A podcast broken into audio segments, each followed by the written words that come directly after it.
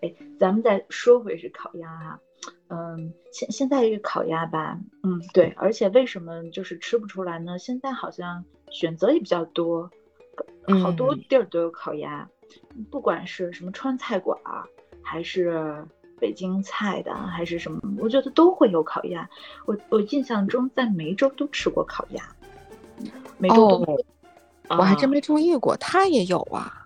有过，有过，呃，可能是有的店有过，啊，所以咱也分辨不出来，吃不出来什么东西。我记得以前家里老跟我说的就是全聚德的酱是最特别的，其实我也吃不出来。那如果在说法上，全聚德的酱是特别在哪儿呢？它是那个什么和什么的比例是有讲究吗？这可能得查查。应该是是得有什么讲究的。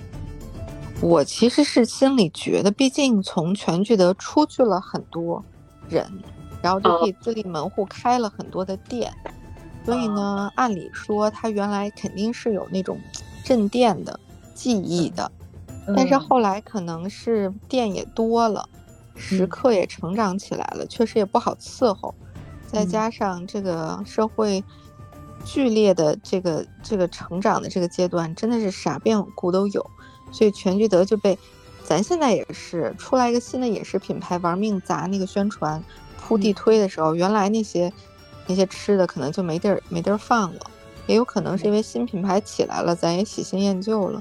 其实后来北京的这个在全聚德后面，嗯，也是咱们小时候也逐渐出了一些品牌，比如说金百万烤鸭、鸭王。对吧？这都是，再加上大鸭梨，其实是全聚德当年是算贵的。然后这几个算是年年年纪稍微比它轻一些，然后但是在价钱上非常可以接受的，就是大家是真的是随时可以吃。然后才是后来后后起之秀，像梅州东坡跟西河雅苑这种，呃，西河雅苑尤其是走一个环境路线的这个什么鸭皮蘸糖、跳跳糖的这个西河雅苑，然后再然后才是。啊，我想想，应该是红馆啊，烤鸭，然后一九四九全鸭季，再加上还有什么更高端的盛永兴，就是鸭皮上面有那个呃那个鱼子酱，而且盛永兴现在好像据说是开到了上海那家店，就是奔着米其林摘星去的，上海嘛，米其林必争之地，是吧？那个对，无敌内卷。但是我我是觉得，其实你要真说烤鸭来说，哦对，其实在在这个中间我还漏过两家特别重要的。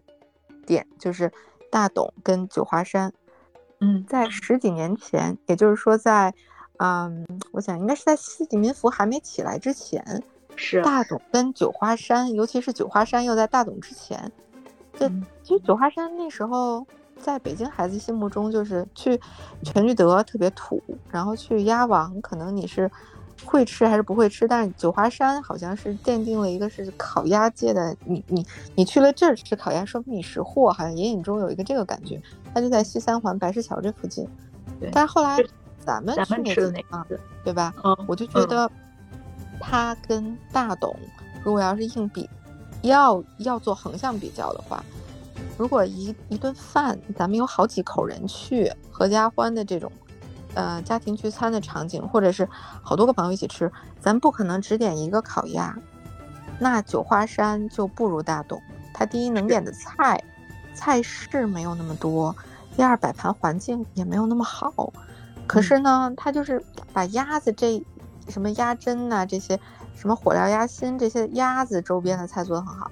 可是确实是像大董有很多很精致的菜，你同时可以点。真的是完全不同路数的两种吃饭的人群。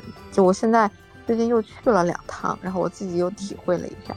后来，啊，你最近去了两趟哪儿？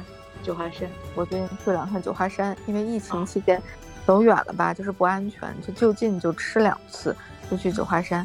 我发现它好像比之前我以前抱怨它，我说它的出品不稳定，有一次是热热的，有一次呢又没有那么热。然后后来我发现疫情期间不知道是因为，呃，食客去的少了，它稳定了，还是咋的了？就这两次去，它的表现超出我预期，也不知道是因为我佛系了，说不定是我这两年在北京求着哪儿都去不了，我就忽然觉得什么都可以接受了。我还反而觉得九华山有点经验了，嗯，就是他把他鸭子这一块的事情做好了，还挺不错的。啊，就是他确实是我我啊，我们小区门口还有一家那个就是大鸭梨，啊，所以九华山肯定赢了呀。是我我我以前也想过，就是真是有朋友来北京吃是那个全聚德，因为有的时候也不好定嘛，不好定。还有就是现在大家住的都比较远，反而都不在市里住，所以不如去那个金百万。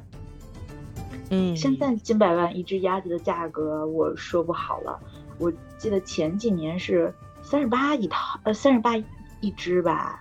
就很真的吗？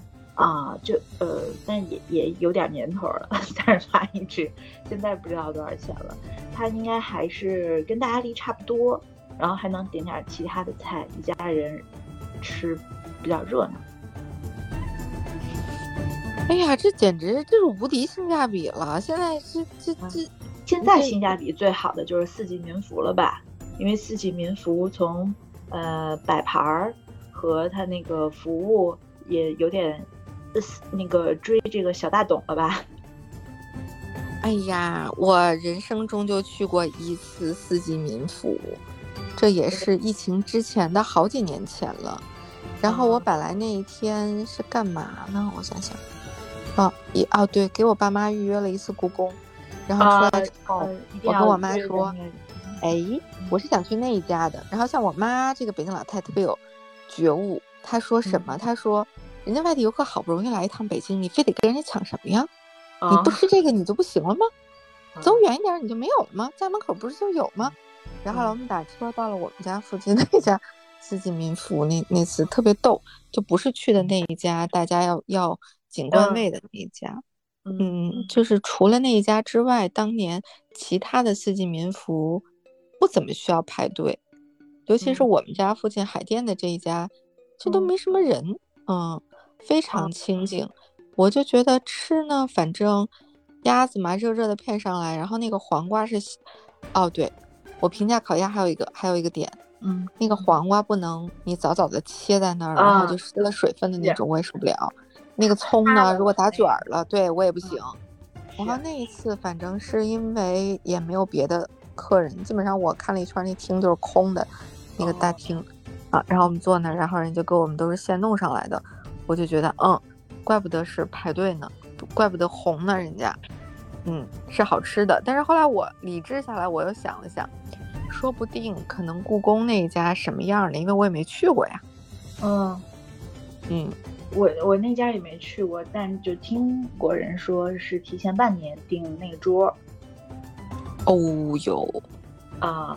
然后那个可能咱们居住的区域不一样哈，我们望京这边的四季民福特别火啊，真的，嗯，那个排位排的也特邪乎的那种，嗯，但是真到里面了，从装潢啊什么的很一般，也不知道为什么，就这呃望京的有两家还挨得特别近，特别火，我去过几次，但但是吃烤鸭就一次。其他的时候都是去买炸灌肠什么的了。